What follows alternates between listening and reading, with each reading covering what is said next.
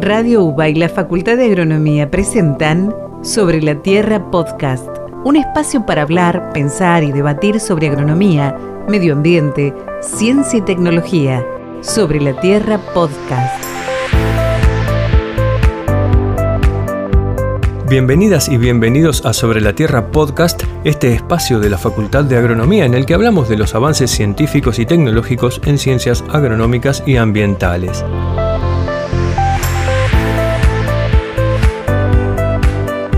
Como en ocasiones anteriores en Sobre la Tierra Radio, vamos a retomar el tema de los endofitos, que son ciertos hongos que viven dentro de ciertas plantas a las cuales les brindan determinadas ventajas y al mismo tiempo obtienen beneficios. Esta relación tiene consecuencias sobre el ambiente, sobre su ambiente. Para profundizar en el tema, en este primer podcast nos dimos el gusto de entrevistar a Luis Pérez, docente de la Cátedra de Ecología de nuestra facultad e investigador del CONICET.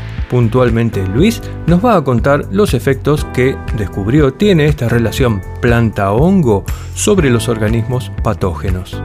Sobre la Tierra, un podcast de agronomía y medio ambiente.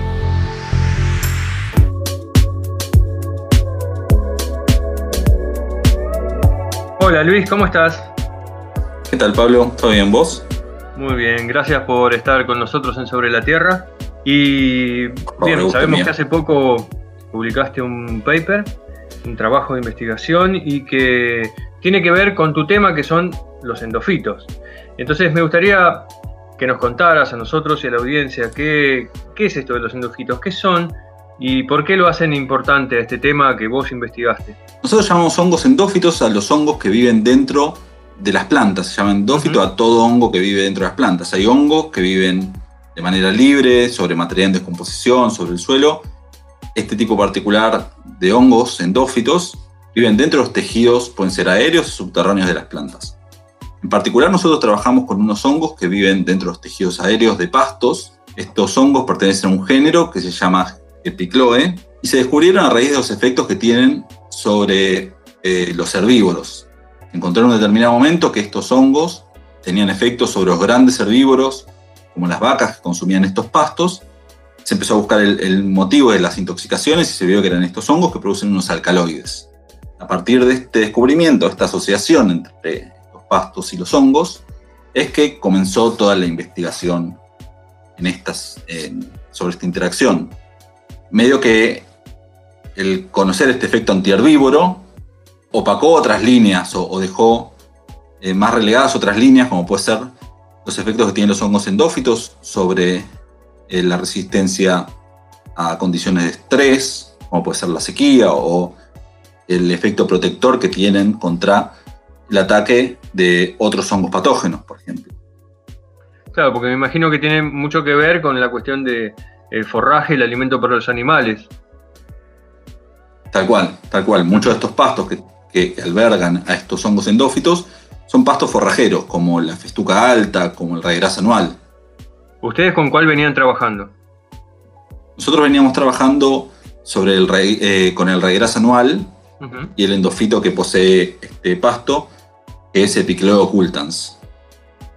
Y ahora lo que me parece que es importante también es mencionar que se inserta, o entre comillas, se agrega esta otra interacción, porque ya no es esta simbiosis del hongo con el pasto, sino que además esta simbiosis tiene un efecto sobre otros actores de, las interacciones que, tienen, que son en este caso los patógenos de las plantas.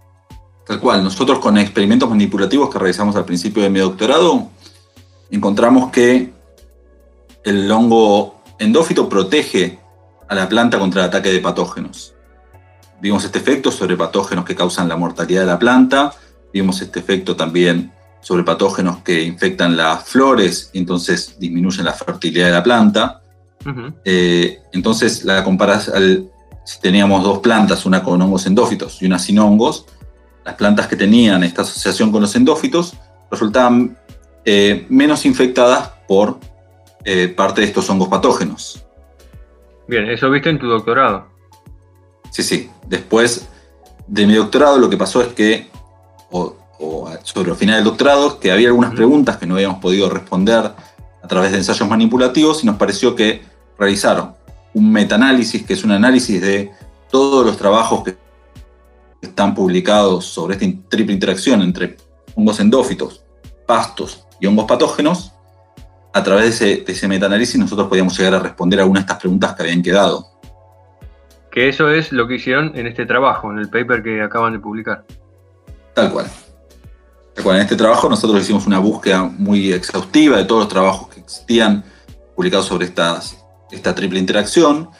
Extrajimos todos los datos de todas las figuras y todas las tablas de estos trabajos y generamos un, un set de datos muy grande que nos permitía a través de trabajar en la computadora, poner a prueba algunas hipótesis para responder las preguntas que mencionaba antes. Y Luis, con todo este desarrollo experimental que hicieron de este trabajo en computadora, analizando datos que ya estaban publicados, ¿lograron encontrar algún efecto de estos hongos endófitos sobre los patógenos de las plantas? Sí, en particular lo que nos preguntábamos eran estas cuestiones más generales que te comentaba antes, por ejemplo, si dependían si, el efecto protector de endofito dependía de qué tipo de patógeno infectaba la planta, si eran patógenos que mataban a la planta o la debilitaban o generaban una pérdida en términos de la fecundidad, es decir, las semillas que producían las plantas.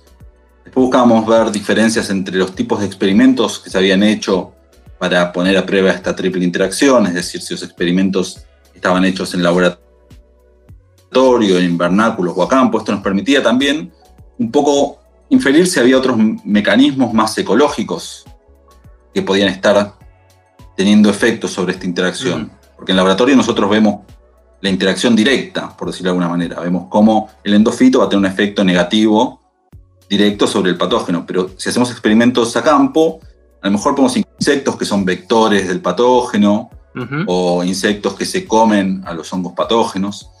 Entonces nos interesaba ver qué diferencias había entre los tipos de experimentos. Entonces, esas eran como las preguntas principales. Y nosotros vimos que, el efecto fue mucho mayor sobre algunos grupos de patógenos, sobre los patógenos que mataban a la planta hospedante, sobre los patógenos que debilitaban a la planta hospedante. Vimos un efecto muy negativo del endófito, que también este efecto se observaba más en condiciones más controladas, como las de laboratorio o invernáculo y ya campo no veíamos un efecto tan claro. Esto en, la discusión después eh, contamos que puede ser porque cuando uno diseña un experimento a campo, a veces no contempla otros factores que pueden estar variando. Uno trata de simular un ambiente similar al natural, pero cuando ensambla ese ambiente a veces le faltan algunos componentes que pueden estar teniendo algún, algún efecto, como por ejemplo lo que te decía antes, a lo mejor yo diseño un ensayo a campo y no están los vectores del patógeno, entonces, si los endofitos tienen un efecto sobre estos vectores, entonces puede ser que no esté viendo bien cómo funciona. Claro, como que no están todos los actores de esa interacción. Claro, tal cual. Cuando uno trata de hacer experimentos a campo y trata de, recrear condiciones naturales, a lo mejor se le pueden perder eh, algunos de estos elementos, sí, tal cual, estos actores. O sea, ustedes lo vieron a distintas escalas vimos que el efecto variaba de acuerdo a la escala. En, escalas muy controladas, como son las de laboratorio, vimos que el efecto era muy, muy fuerte, muy claro.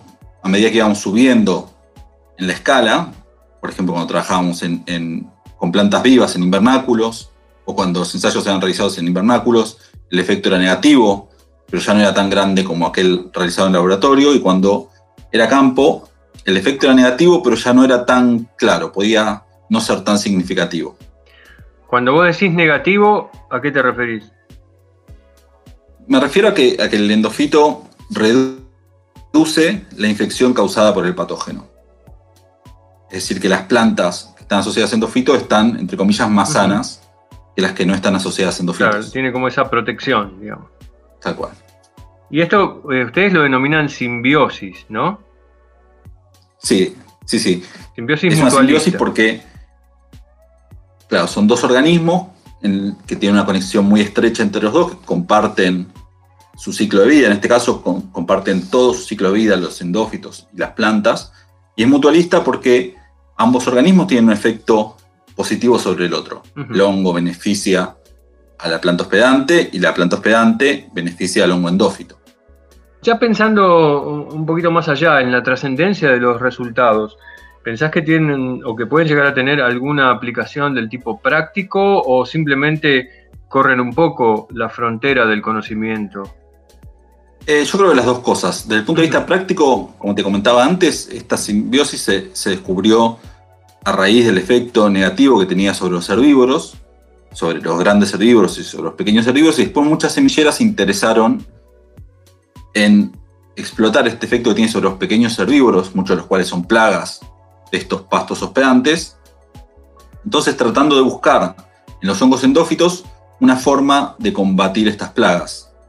Entonces se, desarrollaron o se seleccionaron cultivares de hongos endófitos que protegían más a las plantas, y fue tanto el desarrollo que hubo sobre el efecto antiherbívoro que un poco quedó relegado o quedó en un segundo plano el efecto que tiene sobre eh, los patógenos, ¿no? Entonces, me parece que con este trabajo podemos volver a revitalizar un poco. demostramos que hay un efecto sobre los patógenos, que, hay, que este efecto es más grande sobre algunos patógenos y sobre otros no tanto. Y nada, que es un tema que todavía puede desarrollarse y tener una utilidad eh, agronómica. Claro, un poco eso es lo que yo te iba a preguntar respecto de cómo seguía toda esta investigación lleva un montón de tiempo la publicación de un trabajo, desde arrancar con la investigación hasta tener los datos, escribirlos, publicarlos y que salga publicado. Querría saber cómo está esta línea ahora, es decir, supuestamente todo este trabajo lo hicieron hace un tiempo, en qué andas ahora y, cuáles son las vistas a futuro. Eh, en este momento esta línea está en stand-by y está esperando que alguien se vuelva a interesar, eh, que, venga a nosotros con interés en seguir desarrollándola por ahora nosotros nos, nos movimos un poco a lo que es herbivoría de raíz y el efecto que tiene la presencia del endófito sobre los animales que consumen raíces de los pastos hospedantes. Eh, pero esta línea queda abierta, hay muchas cosas todavía para, para, poner a prueba otra vez a través de experimentos manipulativos. Así que está, está disponible para si hay algún estudiante o alguna persona que se quiera dedicar a la investigación como para, para continuarla está escuchando el programa, seguramente. Esperemos. Para cerrar, no sé, ¿querés agregar algo más? No, no, principalmente agradecer a, las instituciones que permitieron eh, realizar este trabajo, permitir, eh, como fue CONICET o la Agencia para la Promoción Científica y Tecnológica y a, la, Facultad de Agronomía de la Universidad de Buenos Aires. Genial, Luis. Te agradecemos muchísimo haber estado en Sobre la Tierra y bueno, ojalá nos comuniquemos en breve para seguir dialogando acerca de los endofitos y los avances en las interacciones con los patógenos. O con la, con, la herbivoría de raíces, como prefiera. Tal cual, con, lo que sea. Eh, Muy bien. Siempre es un gusto poder hablar con ustedes. Buenísimo. Un abrazo, Luis. Que estés bien. Un abrazo grande por ustedes. Chao, chao. Sobre la Tierra, un podcast de agronomía y medio ambiente. Y así termina la primera parte del podcast en el que hablamos con Luis Pérez, docente de la Cátedra de Ecología de la FAUBA, acerca de la simbiosis entre hongos y plantas. No se pierdan la segunda parte en la que vamos a profundizar en el tema con Marina Omasini, quien también es docente de Ecología en la FAUBA. Va a estar buenísimo. Esto fue Sobre la Tierra Podcast, presentado por Radio UBA y la Facultad de Agronomía Conducido por Pablo Roset y Sebastián Tamashiro. Coordinación Julieta Yaenuzzi. Edición Leandro Salas. Locución Teresa Focaracio Marcón. Sobre la Tierra Podcast. Hasta el próximo episodio.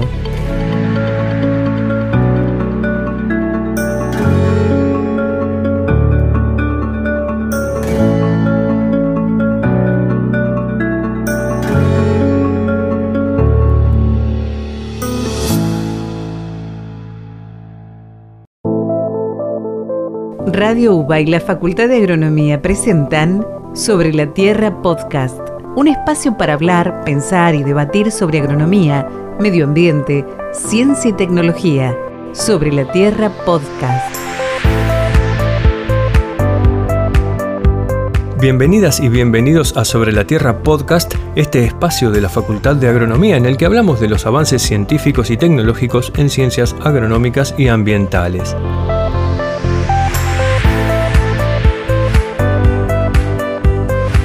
Esta es la segunda parte del podcast en el que hablamos sobre los hongos endófitos y el impacto que esta simbiosis tiene sobre otros organismos patógenos. En este caso, entrevistamos a Marina Omasini, que es docente de la Cátedra de Ecología de la FAUBA, investigadora del CONICET y coautora junto con Luis Pérez, a quien entrevistamos en la primera parte, de un trabajo que recientemente publicaron sobre el tema. Marina nos va a contar su visión acerca de la trascendencia de estos resultados y de cómo la ecología puede servir de marco para estudiar y comprender las enfermedades en general, lo cual nos viene bárbaro en estos días de pandemia y de aislamiento. Las y los invito a quedarse a escuchar la Marina. Sobre la Tierra, un podcast de agronomía y medio ambiente.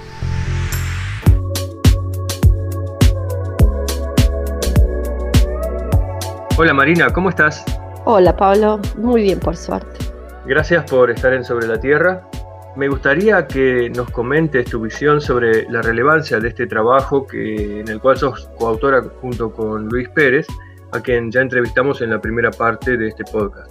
Antes que nada quiero empezar por agradecerte por darnos esta oportunidad a Luis y a mí de destacar la importancia de este trabajo y en particular darme este espacio después de que Luis resumió los principales resultados.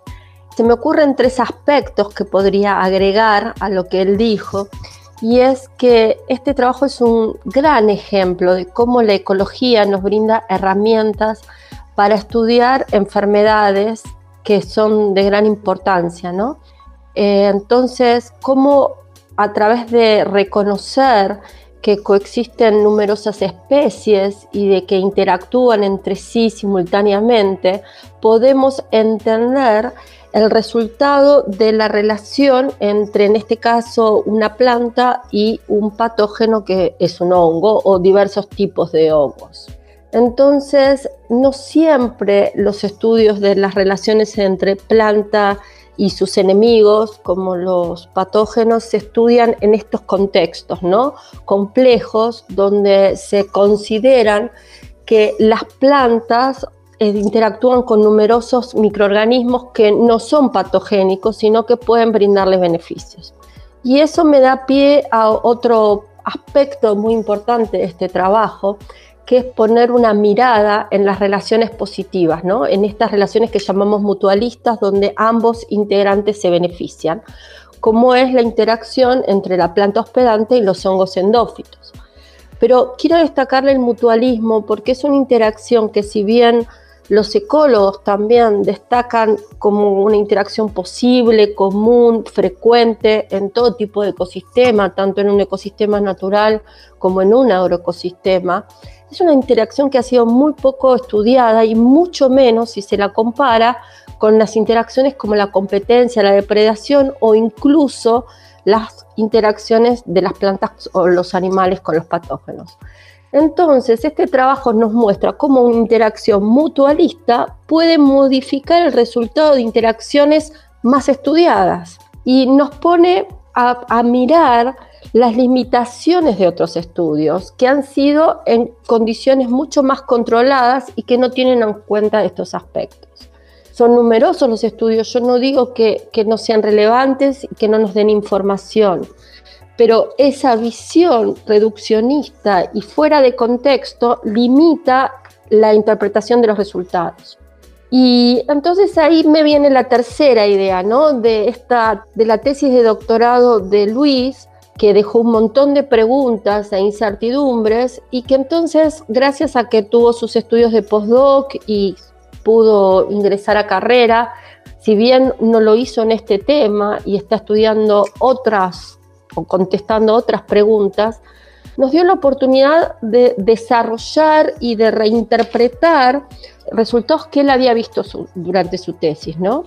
Poder ese pensamiento fragmentado, eh, contradictorio, esas preguntas, organizarlas y hacer este metaanálisis y dar una nueva mirada, un marco para esa variabilidad en los resultados que se habían observado de la interacción tripartita entre la planta, los simbiontes y los patógenos. Se me ocurre otro cuarto punto para destacar, ¿no? que este marca que es un trabajo interdisciplinario, ¿no? que se necesitan estos enfoques y que además que interactúen en distintas disciplinas. Y vale destacar que en este trabajo el editor nos pidió un glosario, porque evidentemente se utilizaban términos que no todo el mundo usa y que, o que por lo menos son de una disciplina y que no los usan otras disciplinas. Entonces se enriqueció muchísimo el trabajo cuando pudimos dejar explícita esa visión. Buenísimo, realmente me parece muy interesante esto que explicás porque en un punto, cuando nosotros leímos el trabajo, leímos el paper, y la verdad que hay que reconocer que es un trabajo que es complejo de entender y de poner en palabras sencillas, eh, y por eso eh, por un lado te agradezco el esfuerzo que estás haciendo, y además te pido por otro lado que, que si podés cerrar esta entrevista con alguna reflexión acerca de esta forma de encarar cómo estudiar problemas que de por sí son complejos. Y a mí me parece que es esa, eso que estuve diciendo antes, ¿no? Que hay que dialogar con lo real y que hay que tratar de ah, tener este pensamiento que Morín dice como pensamiento complejo, ¿no? Que esta visión, la reflexión, el contextualizar, el, no, el unir lo fragmentado, ¿no? El conectar, y para mí eso es lo que hace la ecología. Cuando uno puede estudiar, por ejemplo, un problema como este, que es la la enfermedad o la relación entre las plantas y los patógenos en distintos niveles de organización, en distintas escalas y reconocer que el resultado de esa interacción depende de la presencia de otras interacciones. Incluso vale destacar que Luis en el trabajo menciona no solo esta interacción entre los tres, sino cómo los vectores de patógenos o los polinizadores podrían estar involucrados y modificar el resultado de esta interacción. Te agradezco nuevamente, Marina, que hayas estado en Sobre la Tierra podcast y quedamos en contacto para los nuevos avances. Muchísimas gracias, seguro que nos veremos y que habrá más para contar. Excelente. Hasta luego. Sobre la Tierra, un podcast de agronomía y medio ambiente. Así termina este podcast en dos partes con Luis Pérez y con Marina Omasini, docentes de la FAUBA y expertos en el tema de los hongos endófitos.